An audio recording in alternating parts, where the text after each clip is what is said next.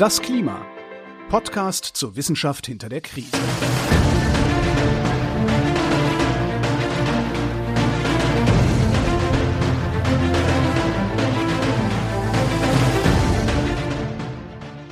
Hier ist das Klima, der Podcast zur Wissenschaft hinter der Krise. Wir lesen den aktuellen Bericht des Weltklimarats und wir erklären den aktuellen Stand der Klimaforschung.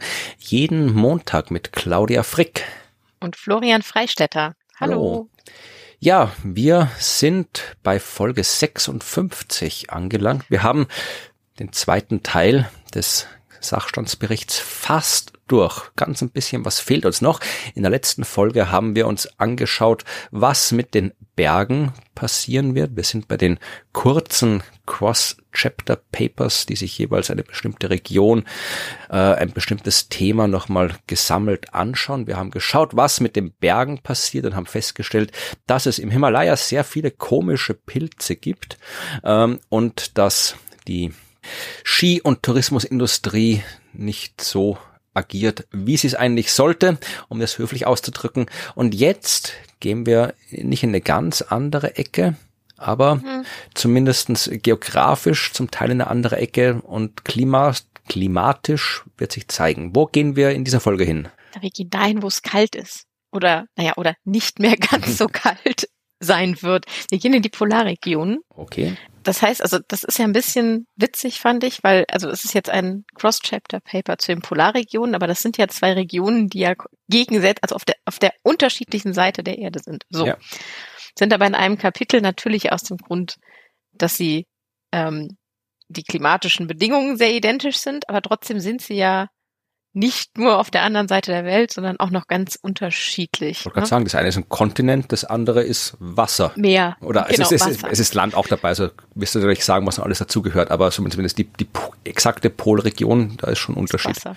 Wasser und Eis, ja. genau, es ist ein absoluter Unterschied, auch äh, dynamisch, also atmosphärendynamisch natürlich, weil du äh, durch die Abkühlung des Kontinents in der Antarktis ganz andere Zirkulationen hast. Aber äh, du hast recht, lass mal ganz kurz nochmal gucken, was, äh, was mit den Regionen gemeint ist, weil es ist tatsächlich mehr als nur das Meer äh, in der Arktis. Und zwar können wir daraus direkt mal in die Abbildung ähm, 6.1 gehen, das ist die ganz am Anfang, die wie immer die Frage beantwortet, was sind eigentlich Polarregionen? Mhm.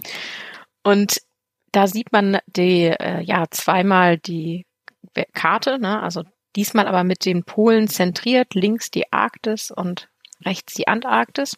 Und ich glaube, so Abbildungen haben wir eigentlich schon häufiger gehabt, aber man muss sich manchmal noch dran gewöhnen, wenn der Pol so in der Mitte ist. Ne? Ja, ja. Und vor allem, wenn ich es mir anschaue, also hier ist quasi fast ganz Finnland zählt zur Polarregion. Ich überrascht ein bisschen, wie weit das runtergeht. Absolut. Also äh, dass Grönland komplett drin ist, hat mich jetzt nicht überrascht, aber man hat hier tatsächlich irgendwie noch Finnland, Norwegen, ähm, Finnmark. Finnmark ist ja auch eine Region in, in Norwegen. Also das ist äh, komplett mit drin, Alaska natürlich und ja, Kanada. Also da ist tatsächlich einiges, also sehr, sehr viel drin, von dem man jetzt vielleicht nicht dachte, es gehört dazu. Das ist halt irgendwie so, ja, Alaska und, und Kanada, der Norden, dass das drin ist, ah. hätte ich mir schon gedacht, aber das ist wirklich so, alles im Polarkreis, hätte ich halt gedacht, zählt dazu, aber dass sie wirklich hier so finden, da geht's weit nach Süden runter. Ja, ist, ist halt ein bisschen, die stufen es ja noch hm. ein bisschen ab. Also man sieht da so eine, also auf der, auf der Arktiskarte, nicht auf der Antarktiskarte, da sieht man noch mal so eine Unterteilung in Farben, also mit Hocharktis, äh, also High Arktis, Low Arktis und Subarktis. Und Subarktis ist dann schon das, was am weitesten so quasi weg ist und schon nicht mehr ganz die, ähm, ja, die ganz klassischen Bedingungen hat, die in der Arktis zu finden sind. Aber das gehört alles dazu und das ist ein echt großer Bereich. Und mit dem Blick auf die Antarktis, da ist es jetzt weniger überraschend. Ne? Also da zählt eben der, der Kontinent an sich dazu und der, der Bereich drumherum, der ist ja bedeckt mit, äh, mit dem Eisschild zu einem großen Teil und geht dann langsam über zu äh, offenem Meer, so ein bisschen patchy, also ein bisschen lückenhaft und wird dann irgendwann tatsächlich offenes Meer. Und das gehört da dazu. Und ich fand, es war ein echt großer Flashback, als ich diese Karte mhm. gesehen habe, also von der Antarktis, weil das habe ich ja bei meiner Diplomarbeit immer angeguckt. Und genau dieser Ausschnitt der Karte, also zentriert die Arktis und dann drumherum, äh, die Antarktis und dann drumherum äh, das Meer. Und man gewöhnt, da habe ich mich irgendwann dran gewöhnt, aber es ist ja der Südpol mhm. und alles ist anders.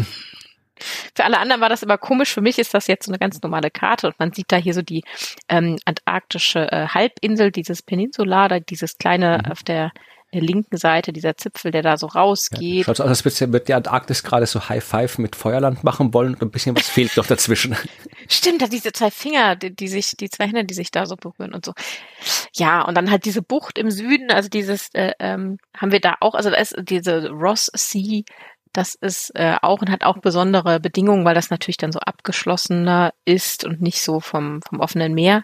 Und man muss im Kopf behalten, dass die Antarktis ja wirklich, wirklich hoch ist. Also hohe äh, gebirgische, ge hohe gebirgsartige Natur und deswegen geht das an der Küste ja auch so steil runter. Das heißt, da sind ganz besondere ähm, Bedingungen und da hatte ich in meiner Diplomarbeit ja dran gearbeitet, was da so passiert. Darum findet auch viel Astronomie in der Antarktis statt übrigens. Ja. Also vor allem auch so äh, Astronomie, die es trocken braucht, weil du bist da hoch mhm. oben, also du bist am Südpol, glaube ich, über 3000 Meter oder so auf dem Plateau und da bist du schon mal ein Stück durch die Atmosphäre durch, hast weniger Wasserdampf. Du hast, mhm. äh, die Antarktis ist zwar sehr viel Eis, aber an sich auch eine trockene Region und ja, dann hast du ja. auch das Glück, es ist ein halbes Jahr Nacht und wenn du sowas wie Radioastronomie machst, dann ist es auch egal, ja. wenn es das andere äh, halbe Jahr ja äh, nicht äh, Nacht ist. Also es findet viel Astronomie in der Antarktis statt. Es gibt viele Observatorien. Es, du hast auch nicht so viel Lichtverschmutzung. Vermutlich, ja. ja, aber das ist übrigens einer der großen Unterschiede zwischen den zwei Regionen, also zwischen Arktis und Antarktis. Also in der Antarktis hast du jetzt keine dauerhaften menschlichen Siedlungen. Ähm, du hast natürlich Wissenschaft, du hast tatsächlich auch äh, mittlerweile Tourismus, du hast Fischerei, ähm, aber da leben jetzt eher so, ja, ähm, also so wirklich leben dort, tun so, ja, so 4400 Menschen so auf, auf Dauer so. Und der Rest, weißt du, bei den Wissenschaftlern, das wechselt ja immer so, ja. ne? Die kommen so hinzu und gehen weg, aber so eine richtig feste Siedlung gibt's da gar nicht. Und in der Arktis, also dem, was wir da jetzt sehen als Arktis, hast du ja irgendwie so vier Millionen Menschen, die da, die da leben und natürlich äh, sesshaft sind und ähm, genau, also das ist schon eine ganz andere Anzahl von Menschen, von denen wir reden, und eine ganz andere Art von Nutzung. Weil in der Arktis leben die Menschen, haben da feste Siedlungen, in der Antarktis ist das eher ähm, ja, touristisch, wissenschaftlich und Fischerei. Dabei ist, aber ich wollte ich noch mal ganz kurz erwähnen, ich weiß nicht, ob wir das damals schon mal gesagt hatten, als wir über so Hitzewellen und sowas gesprochen hatten, dass die Antarktis ja ihre erste im Jahr 2020 hatte.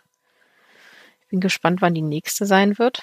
Hatten wir nicht äh, letztens, war das Arktis oder Antarktis, ich glaube Antarktis, wo es da irgendwie 20, 30 Grad oder irgendwie sowas ja. gehabt hat. Das war doch vor, ja. vor, vor, einem halben Jahr oder so ja. ungefähr. Ja, genau, war im, im äh, also im Südhalbkugel, Aber ich glaube, das war keine Hitzewelle, sondern es war nur so kurz. Ach so, ja. Also es war nicht so eine lange Episode. Ja, also auf jeden Fall Rekordwert, ja. Ja, auf jeden Fall. Ja, in der ja, Arktis, ja. In der Arktis dabei hier, wo Kanada, wo das so extrem heiß war, ja, das war ein bisschen länger her schon. Ja.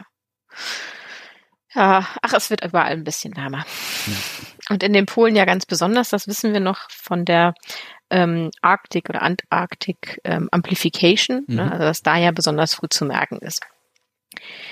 Ja, und das Kapitel geht dann natürlich weiter mit so den, den klassischen Dingen, so warum sind eigentlich die Polarregionen so wichtig, also warum gibt es jetzt das Kapitel, warum reden wir darüber? Und natürlich, das eine ist dass da alles sehr viel schneller passiert, wie ich gerade gesagt habe, aber auch, dass ähm, ja die Sachen, die dort passieren, für mehrere Jahrtausende möglicherweise unumkehrbar sein werden und entsprechend natürlich auch die Anpassungsmaßnahmen ein, sehr dauerhaft sein müssen. Ne? Also ja. wir sind da nicht von einem Overshoot, der dann wieder zurückgeht, sondern das wird sich dauerhaft verändern. Ja, das mit dem Eis ist hinterhält, das haben wir schon festgestellt. Wenn man so am Gletscher ja. schmilzt, dann ist er geschmolzen. Das kann in Jahrzehnten gehen, aber bis er wieder da ist, das muss man in Jahrhunderten rechnen.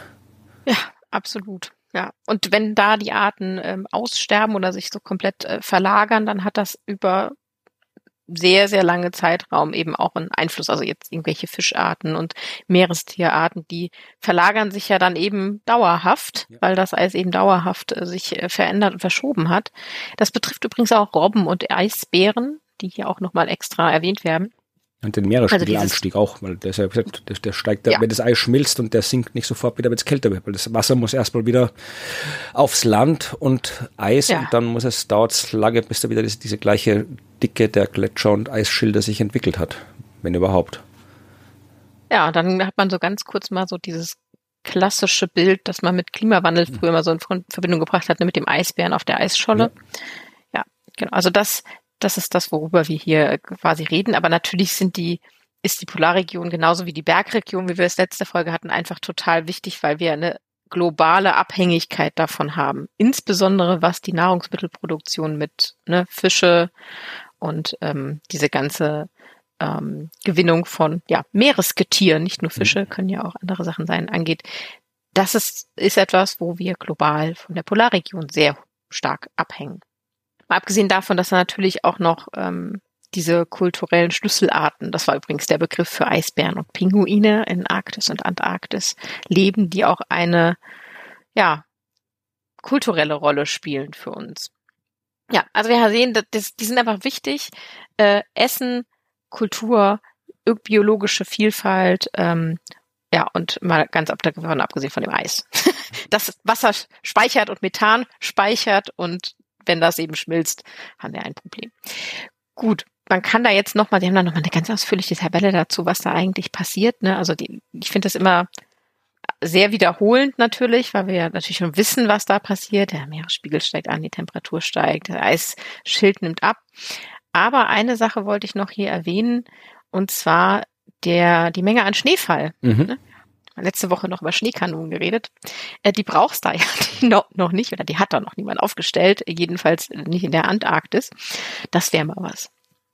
Ja, aber in der Antarktis. Es gab, glaube ich, sogar sowas ähnliches, also zumindest als, als äh, Handlungsstrang in Klimascience-Fiction, aber glaube ich auch durchaus als wissenschaftlichen Vorschlag.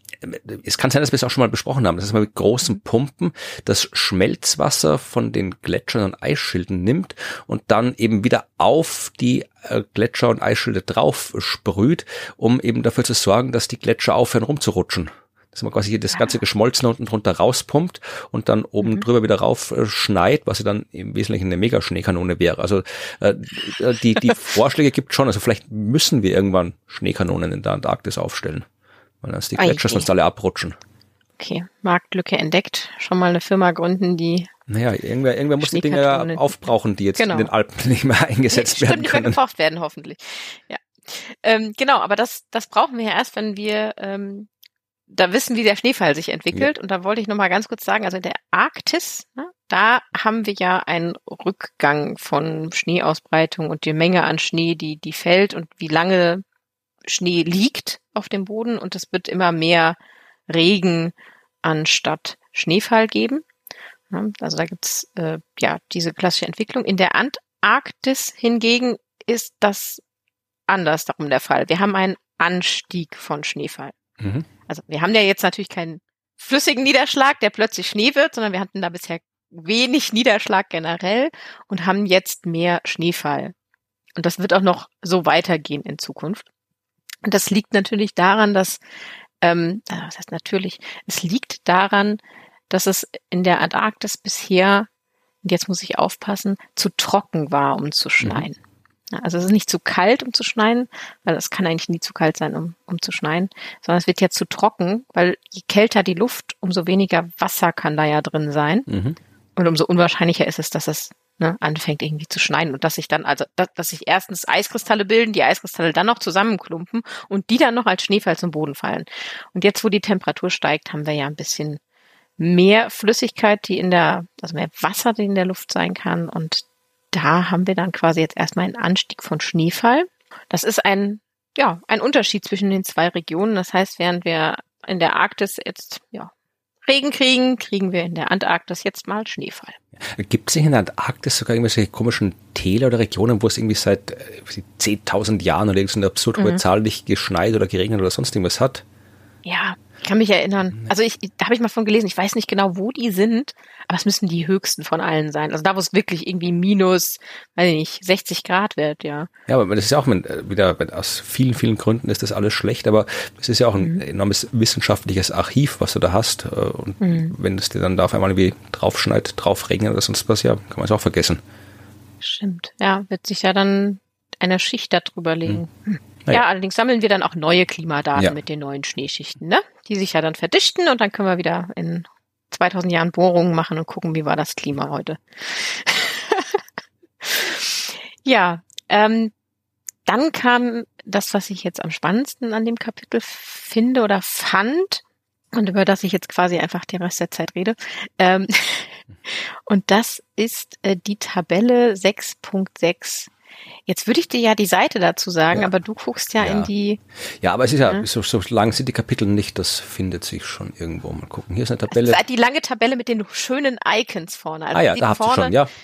Ja, genau, so ein Haus und ein, ähm, äh, ein Kreuz, so, so ein Arztkoffer. Also was da geht es um die Sektoren mhm. ne, und ihre Risiken. Und die fand ich jetzt tatsächlich mal im Kontext Polarregion spannend. Einer der größten Punkte, die setze ich jetzt aber mal zum Schluss, ist Schifffahrt, Tourismus und Transport. Mhm. Aber lassen Sie mal ganz kurz auf all die, all die anderen oder ein paar der anderen gucken. Also wir haben da natürlich die, die ganz klassischen äh, äh Sachen, die da mit drin sind. Wir haben die, die Küstensiedlungen, ähm, die sich verändern und anpassen müssen ne, mit dem Seeeisrückgang. Nicht mhm. nur Meeresspiegelanstieg, sondern hier ja auch Seeeisrückgang. Ne? Also da schmilzt dann quasi deren Küste vor sie hinweg nicht der Sand, sondern das Eis. Ähm, wir haben menschliche Gesundheit, weil das natürlich Lebensmittelunsicherheit alles mit sich bringt. Und ähm, dadurch, dass jetzt zum Beispiel feste Gebiete, wo es immer Eis gab, plötzlich unterbrochen werden, weil das anfängt zu schmelzen, gibt es natürlich auch höhere Risiko für Verletzungen oder Unfälle und ähnliches. Wenn die ähm, ja einfach durch die Gegend fahren oder laufen. Ja, dann gibt's einen Punkt Infrastruktur. Mhm. Und äh, da geht's natürlich um Schäden und Verluste durch das Auftauen von Permafrostböden. Ja, da wird's matschig dann. Ja, die Stabilität des Untergrundes nimmt ab. Es wird matschig, wie du so schön sagst. Und ähm, die Gebäude stehen da drauf. Ja so. Und nicht nur die Gebäude, auch die Strommasten oder die, die ganzen äh, verschiedenen Infrastruktur verbindenden Elemente, Straßen und so weiter. Das heißt, ähm, das werden jetzt in Zukunft ordentlich die Kosten steigen, um diese Infrastrukturen zu erhalten mhm. oder um die sicherer zu machen für die Zukunft. Oder, und das ist jetzt tatsächlich der Punkt, der hier auch noch steht, man hat einen steigenden Bedarf für technische Lösungen, mhm. um diese Schäden zu vermeiden, die es aber noch nicht gibt. Die Lösungen? Immer, wir brauchen ja. Lösungen, die es noch nicht okay. gibt. Das ist ein bisschen, ist ein bisschen schade, aber tatsächlich gibt es eben jetzt noch keine großen Lösungen, um die ganz großen Infrastrukturdinge aufzufangen und sicher zu machen. Das wäre Infrastruktur. Äh, was natürlich auch passiert, und jetzt ähm, ja, wird es ein bisschen traurig. Also es ist positiv für die einen, negativ für alle anderen. Ähm, ist ja, dass tatsächlich durch das Abschmelzen des Meereises haben wir jetzt natürlich besseren Zugang zur Extraktion nicht erneuerbarer Ressourcen in der Arktis. Also, oh, guck mal, wir können da jetzt Öl bohren. Und da erwarten sie ansteigende Aktivitäten in der Zukunft. Also, dass dort, wo vorher Eis war und man nicht hinkam, weil alles zugefroren war und man mit Schiffen nicht hinfahren konnte oder Öl bohren konnte, das kann man jetzt in Zukunft. Und da erwartet man eine entsprechend höhere Aktivität, wenn man es wahrscheinlich nicht verbietet. Ja, das ist ja, politische Vorhersagen sind ja generell sehr, sehr schwer. Mhm. Aber ich würde halt denken, dass wenn die Welt sich in eine vernünftige Richtung entwickelt, und das ist nicht vorausgesetzt, aber wenn man davon ausgeht, dass es so wäre, dann sollte es ja eigentlich so sein, dass es sich schlicht und einfach nicht mehr lohnt, eine neue Ölquelle zu erschließen, eine neue Kohlebergwerk anzulegen, weil äh, wenn du Kohle förderst, Kohle verkaufst und Öl das gleiche und einsetzt, dann müssen halt die, die Folgekosten eingepreist werden, was ja über diese CO2-Steuern alles ja erreicht werden soll, die auch zumindest existieren, aber noch nicht in Ausmaß existieren. Aber wenn man davon ausgeht, dass das dann vielleicht in zehn Jahren in einem vernünftigen sinnvollen, klimasinnvollen Ausmaß existiert, dann sollte es ja eigentlich sich nicht mehr lohnen. Also wenn es sich in, in zehn Jahren, in 20 Jahren lohnt, äh, irgendwelche ja. eisfreien Gebiete da der, der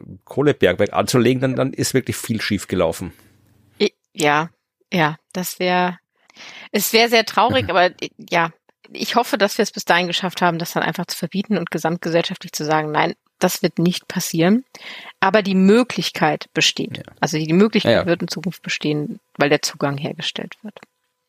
Ja, dann gibt's noch so ein paar andere schöne Icons. Äh, eins hat mich überrascht, ein, ein Rentier. ähm, wurde dann tatsächlich nochmal der, der Sektor äh, Rentierhaltung ähm, besprochen, wo es hauptsächlich darum ging, dass man hier eine erhöhte äh, Sterblichkeit der Rentiere erwartet, weil man zum Beispiel mehr Regen auf Schneeereignisse hat. Also das mhm. Regen fällt auf Schnee, auf eisigen Boden und gefriert und dann eine Eisfläche hat und auch die Tiere natürlich mit Regen, ja, es wird sehr kalt, sie werden beregnet und der Untergrund ähm, wird schwieriger, die können ja so kein Futter mehr finden, wenn du da eine Eisschicht über deinem, deinem Schnee hast. Über Fische hatte ich ja schon gesprochen, also da gibt's äh, ganz viel, was passiert. Und ähm, wir haben aber noch einen anderen Sektor, und zwar die Landwirtschaft. Okay. Landwirtschaft. Da habe ich jetzt auch erstmal gestutzt und man kann da auch stutzen. Ähm, die sagen zum Beispiel ganz deutlich, dass die landwirtschaftliche Fläche jetzt eher gering ist. Also von Alaska werden tatsächlich 0,2 Prozent der Fläche landwirtschaftlich genutzt. Ja, sind nicht bekannt für die großen weitläufigen Olivenhaine und Obstplantagen Alaska und Grönland. Noch nicht. Noch nicht, genau. Also das ist sehr gering. Aber trotzdem sind jetzt mit der Zeit, äh, wächst natürlich die, die Fläche, in der das möglich sein wird. Mhm. Und auch nicht nur die Fläche ist gestiegen, sondern auch das Einkommen, das aus landwirtschaftlichen Aktivitäten gewonnen wird, in Alaska steigt und ist seit 2012 gestiegen. Also die Fläche ist um zwei Prozent gestiegen äh, seit 2012 und das Einkommen aus der Landwirtschaft um 80 Prozent. Mhm, also okay. Also das ist ein Sektor, der sich in Zukunft in der Arktis in dem Fall ähm, vergrößern wird. Ja. Da gibt es mal positive Auswirkungen. Das hatten wir ja auch schon beim, bei den Bergen. Genau, ja. Also diese Tabelle kann ich empfehlen, um sich einen kurzen, knappen, aber sehr prägnanten Überblick zu verschaffen. Und ich möchte jetzt auf die, ja, kleineren äh, Pünktchen, nein, auf die größeren Pünktchen in meinen Augen eingehen, und zwar Schifffahrt und Tourismus, ja. die sich auch in dieser Tabelle finden. Ähm, aber das sind neben Landwirtschaft und den äh, äh Möglichkeiten zur Extraktion nicht erneuerbarer Energien und Ressourcen die Sektoren, die gewinnen werden. Ja, also Schifffahrt und Tourismus werden gewinnen. Und das ja, ist eigentlich ein bisschen was Positives, aber auch etwas, worauf man wirklich genau achten muss. Ne? Mhm. Ähnlich wie mit der Extraktion der nicht erneuerbaren Ressourcen müssen wir darauf achten, dass die Schifffahrt, die da jetzt möglich wird und der Tourismus, der möglich wird, nicht über die Stränge schlägt. Ja, ich habe da, ich weiß nicht, ob du das äh, drin hast. Ich glaube, es ist zu neu für den IPCC-Bericht, aber es mhm. gab vor kurzem, also vor kurzem irgendwann im Frühsommer oder sowas, äh, eine Arbeit sogar in Nature, glaube ich, oder Science, eins von den beiden großen auf jeden Fall, äh, wo die sich den Antarktis-Tourismus angeschaut haben. Und äh, da oh. habe ich, äh, ich habe dann für, ich schreibe für Spektrum auch eine Kolumne über mathematische Formeln und mhm. äh, dachte ich mir, da suche ich mir eine Formel raus aus dem Paper und schreibe dann was drüber. Das war Februar 22 in Nature.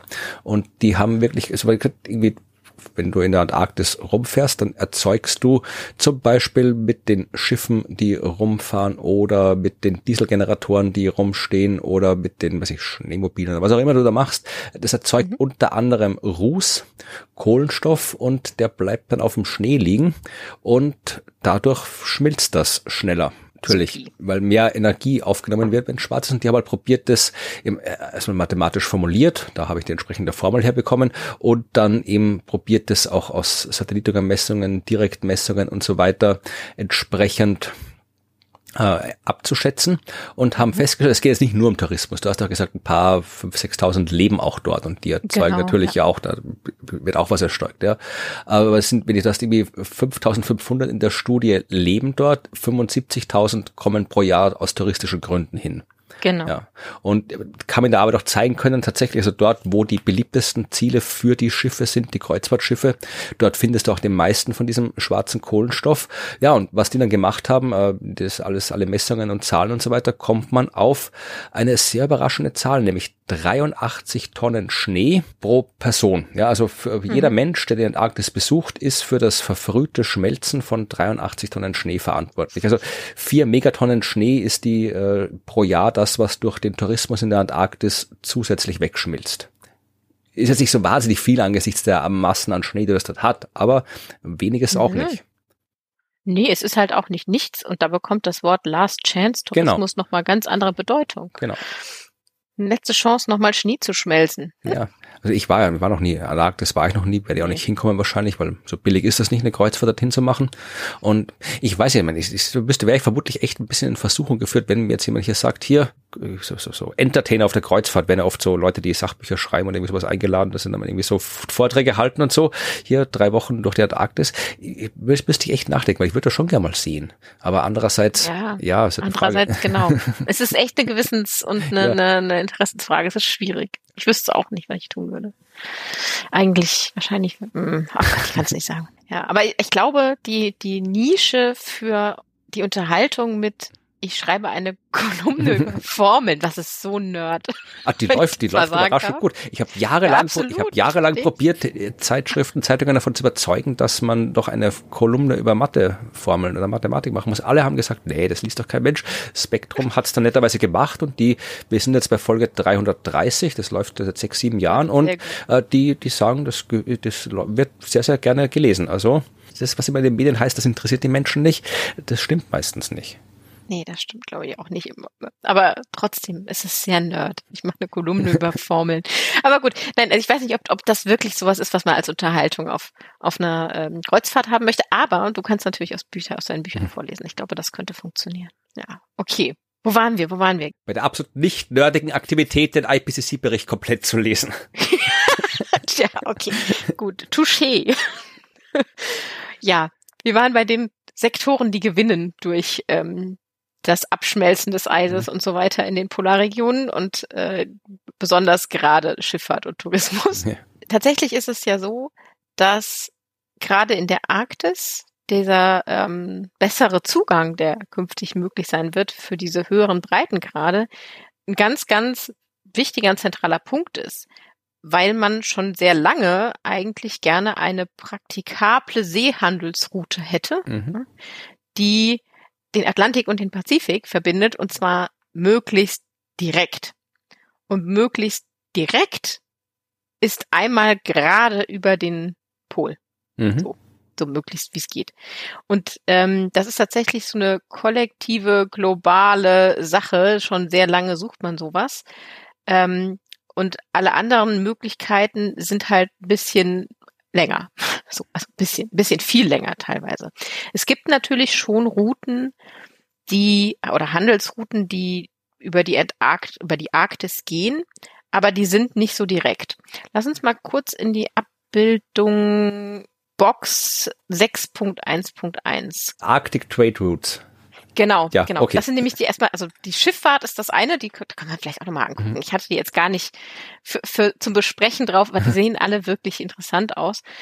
Ähm, also das ist jetzt so mehr so der Theorieteil. Also welche Routen gibt es? Und da sieht man so ähm, die Arktis, man sieht den 60. Äh, nördlichen Breitengrad und man sieht die Routen in Farben. Also man hat so eine rote äh, gestrichelte Linie für die Nordwestpassage, mhm. NWP, und eine gelbe gestrichelte Linie für die Northern Sea Route NSR. Ah, die geht hinten bei Russland rum, okay. Genau. Ja. Also die rote geht ganz eng an Kanada, also Alaska, Kanada äh, entlang und die gelbe, die, die NSR geht an Russland entlang und dann eben von Schweden, Finnland, Norwegen so. Das sind die zwei Routen, die aktuell so eben möglich waren.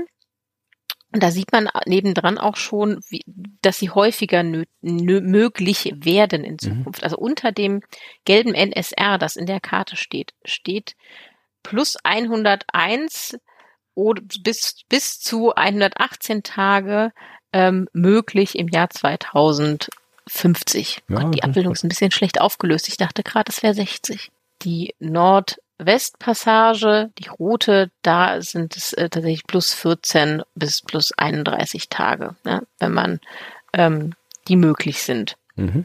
Wenn wir da hier mal so in Richtung 4 Grad mehr global gehen. Also da ist einiges möglich, was man jetzt als äh, positiv für den Handel bezeichnen könnte.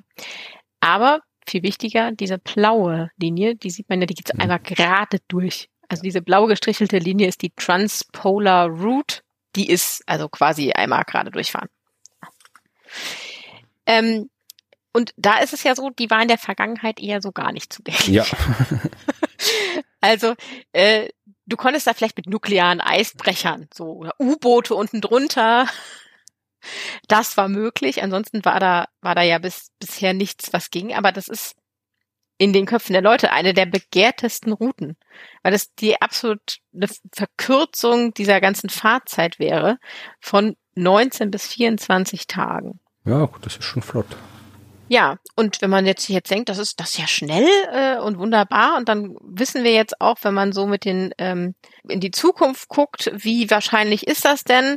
Und tatsächlich wird die bis zu 56 Prozent besser zugänglich sein, also besser befahrbar werden äh, bis Mitte des Jahrhunderts mhm. im Vergleich zu heute. Das heißt, da ist plötzlich Handel möglich. Also plötzlich können da Schiffe langfahren. Und wenn wir natürlich die ganz schlechten Szenarien betrachten, wird da ordentlich was los sein können. Das heißt, diese neue Handelsroute eröffnet neue Möglichkeiten, bringt aber auch Risiken mit sich. Eins hast du schon erwähnt, ne? Ja, Anstieg von Schwarzkohleemissionen ja, man ähm, kann ja davon ausgehen, dass vielleicht dann auch in der zweiten Hälfte des Jahrhunderts die Schiffe mit was anderem fahren als den Dreck, mit dem sie jetzt fahren. Hopefully. Hoffen wir das. Ähm, genau, aber wenn wir jetzt mal sagen, wir gucken uns die aktuellen Schiffe an, dann ist das ein Risiko, das besteht. Wenn wir natürlich mit anderen Schiffen unterwegs sein werden, sinkt das natürlich. Ja. Je nachdem, was für Schiffe wir haben, steigt vielleicht, steigt oder sinkt vielleicht auch das Risiko durch die Schiffe, was den Unterwasserlärm angeht. Hm, na gut, das auf jeden Fall. Ja, also die Unterwasserlärm war jetzt in der Arktis bisher kein Thema. Also die, die Fische und Säugetiere im Meer waren nicht von großem Lärm betroffen. Wenn wir jetzt da eine Schifffahrtsroute durchbauen, so machen wir ordentlich Lärm und das stört natürlich die dort lebenden Tiere und äh, darüber müssen wir uns Gedanken machen. Das heißt, eigentlich sollte man diese Route nicht so, wie sie da jetzt ne, so straightforward durchgeht, sondern muss gucken, dass man eine findet, die möglichst wenig ja, Einfluss auf die dort lebenden Tiere hat und möglichst hoffentlich bitte mit den richtigen Schiffen, die keine ja, Emissionen haben und uns noch mehr Dreck bringen. Das wären jetzt die Risiken durch die Schifffahrt, aber mhm. es gibt auch Risiken für die Schifffahrt, wenn wir da langfahren. Ja, klar. Und nicht nur da, sondern auch die anderen Routen. Äh, gibt ja ein erhöhtes Risiko für Unfälle weil wir ja jetzt plötzlich mehr mobiles Meereis haben und nicht so gepacktes festes zentral, sondern mehr das rumschwimmt. Also ein bisschen, bisschen mehr Titanic. So. Wir haben erstmal ein bisschen mehr Titanic, bevor wir dann irgendwann weniger Titanic haben, wenn alles weggeschmolzen ist. So. Das ist ein Risiko für die Schifffahrt. Das heißt, die müssen eigentlich dafür sorgen, dass sie noch bessere Vor-Frühwarnsysteme für ähm, Meereis haben und die Schiffe resistenter sind, wenn ihnen Meereis doch mal begegnet. Ich meine, da gibt's ja schon einiges, ne? Also was da irgendwie mit Radarmessungen und so schauen, wo, ja, wo kommt was. Das sollte eigentlich schon gehen. Genau, aber trotzdem passieren natürlich noch Unfälle und umso mehr mobiles Meereis da ist, umso wahrscheinlicher ist es, dass man so ein bisschen feststeckt und jetzt gerade nicht weiß, wie soll ich denn weiterfahren? Überall schwimmt gerade was. So. Erinnert mich so ein bisschen an so eine Star Trek-Folge, wenn sie irgendwelche Subraum-Bubbles haben und versuchen mit dem Shuttle durchzufliegen. Stimmt, aber das ja. ist, ja. Also, man muss dann sehr gut navigieren können. Ja, aber das werden wir auch hinkriegen. Ja, wenn das, schon, das, das stimmt, das wird irgendwie funktionieren. Gut, und dann äh, der Tourismus. Den hast du schon schon erwähnt, der in der Antarktis passiert. Und die sagen übrigens die gleiche Zahl, ne? Also 75.000 Besuchende ähm, in der Antarktis. Was sie übrigens ähm, Tourismus zum größten Wirtschaftszweig der Region macht. Naja, was soll jetzt das machen? Genau, weil ja, das äh, war es dann halt so. Genau, also ähm, aber da ist ja der der Touristenzahlen sind gestiegen, also zwischen äh, den 90ern und heute um 27 Prozent. Also diese 75.000 Besucher, die wir jetzt hatten, äh, sind 27 Prozent mehr als äh, wir sie früher hatten vor ähm, 30 Jahren. Das gleiche gilt für die Arktis-Sachen. Äh, ne? Also gerade in der Arktis sind es insbesondere Kreuzfahrten. Da haben wir auch eine, eine Nachfrage, die ordentlich gestiegen ist, also 20 Prozent mehr Nachfrage nach ähm, solchen Arktis-Kreuzfahrten. Und im Jahr 2018 waren das so 27 Millionen Menschen. War ich auch noch nie. Ich wollte mal nach Grönland. Ich wollte mal an der Uni Grönland studieren. Aber da konnte man damals, glaube ich, nur Wirtschaft und Grönlandistik studieren. Dann ja. habe ich es doch nicht gemacht Hättest du mal Meteorologie studiert, hättest du zwei Semester in Spitzbergen machen. Ja, da wollte ich auch, da wollte ich auch mal hin. Da gibt's die nördlichste Brauerei der Welt in Spitzbergen. Ja, aber, aber wird leider auch nur lokal verkauft dort, das Bier. Okay, ich habe mich, ich hab mich beim Trinken verschluckt, weil ich so lachen musste. Okay, ich denke bei Spitzbergen immer nur daran, dass man erst ein Schießtraining machen musste, weil man draußen so häufig Eisbären ja. begegnet, dass man das können muss im Notfall. Ja, aber war ich auch noch nie, keine Ahnung, ob ich mal hinkommen werde. Ja, ja. Und ob man da auch äh, gut äh, ökologisch sinnvoll hinkommt. Also jedenfalls nicht mit äh, Öl- oder Kohle angetriebenen Schiffen, bitte. Ja, also diese ganzen äh, Zweige werden profitieren von der Abschmelzen des Eises sowohl in der Arktis als auch in der Antarktis. Also die Wirtschaft freut sich, würde ich mal so knapp zusammenfassen, dass das Eis dort schmilzt in Sachen schnellere Routen, Zugang zu Ressourcen, mehr Tourismus, wunderbar, mehr Landwirtschaft. Bei den Transportsachen ist das zwar zum einen positiv, ne, also dass man mehr mit Schiffen machen kann, aber zum anderen ja auch negativ. Wir hatten ja auch darüber gesprochen, dass die ähm, also Auftauen der Permafrostböden und des Eises natürlich auch Straßen, äh, die auf Eis und Permafrost gebaut sind oder mhm. existieren, dann verschwinden werden oder nicht mehr so gut zugänglich sind. Und wenn jetzt Schiff, während Schifffahrt und so eher in Richtung Tourismus und Handel geht, sind die Straßen, diese Transportstraßen zwar auch für Handel da, aber auch dafür, die abgelegenen Siedlungen und Regionen zu versorgen was dazu führt, dass, wenn dort weniger möglich ist, die abgelegenen Siedlungen ein Problem haben, was ihre Grundversorgung angeht. Ne? Also Lieferketten, ähm, Infrastrukturen müssten neu gedacht und neu aufgebaut werden in der Region. Und da muss eine entsprechende, ja, ein entsprechendes Umdenken muss passieren. Und vielleicht dann eben ein Umswitchen auf, wo es möglich ist, mit Schiffen. Aber das ist natürlich Inland nicht möglich. Ja. Also, obwohl, vielleicht gibt's da neue Flüsse. Ja, stimmt, ja, oder Matschschiffe. Ja, Kanäle, wir legen Kanäle an. Oh Gott. Ja. Also, das ist äh, so, so ein Ding. Und wir hatten ja auch über ähm, Schlittenhunde und mhm. Schlittenfahrten gesprochen, dass das ja auch immer äh, weniger wird, was möglich ist. Also diese ganzen Transportmöglichkeiten für die lokale Bevölkerung, die dort gebraucht wird, um zu überleben, die ist einem Risiko ausgesetzt und muss sich ordentlich anpassen, während die touristischen, finanziellen, wirtschaftlichen Sachen eher positiv ähm, zu betrachten sind in dem Fall. Ja, das war für mich aus meiner Sicht das Kapitel Polarregionen. Das war ein super kurzes Kapitel und ich glaube, es war auch eine super kurze Folge. Aber ich fand es, ich fand das Kapitel tatsächlich sehr spannend und äh, man kann sich vielleicht tatsächlich nochmal die Abbildungen anschauen. Macht das gerne mit diesen Handelsrouten. Ich kannte mich damit auch nicht so aus und finde es sehr spannend, dass das dann in Zukunft möglich sein wird und was wir ja vielleicht politisch jetzt bedenken müssen in Zukunft, wenn die so möglich werden. Ja, das war das vorletzte Kapitel von Teil 2. Das heißt, mhm. es fehlt uns noch ein letztes Kapitel und das wirst aus diversen Gründen auch du machen. Wir haben da jetzt das, das unsere Systeme ein bisschen durcheinander, aber äh, das wird in der nächsten Folge passieren, nämlich, da gehen wir wieder zumindest temperaturmäßig in die andere Ecke, da geht's um tropische Wälder. Und ja. da passiert natürlich auch einiges. Und was dort passiert, das äh, weiß ich nicht, weil du das Kapitel ja machst. Aber äh, es wird vermutlich um Biodiversität gehen, es wird vermutlich um Waldbrände gehen, um absichtlich angelegte Brandrodung gehen, könnte ich mir vorstellen. Mhm. Vielleicht geht's auch um kulturelle Geschichten. Also wir werden sehen in der nächsten Woche, wenn wir uns dem letzten Kapitel des zweiten Berichts widmen. Und bis dahin könnt ihr uns gern sagen, wie ihr das alles bisher gefunden habt, die Arktis- und Antarktis-Folge im Speziellen und den Podcast im Allgemeinen, äh, indem man einfach eine Nachricht schreibt an podcast.klima.fm.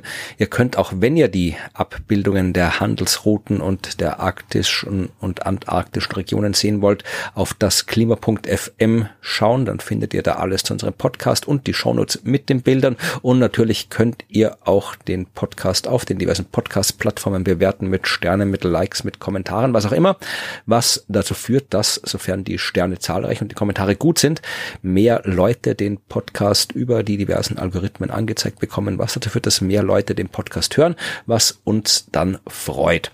Und das wäre schön, wenn wir uns freuen können. Und wir freuen uns am allermeisten, wenn ihr dann auch noch beim fast Finale des zweiten Teils dabei seid in der nächsten Woche. Und bis dahin würde ich sagen, hören wir uns das Outro an und warten auf die tropischen Wälder. Ja, wenn es wärmer wird. Genau. Tschüss. Tschüss.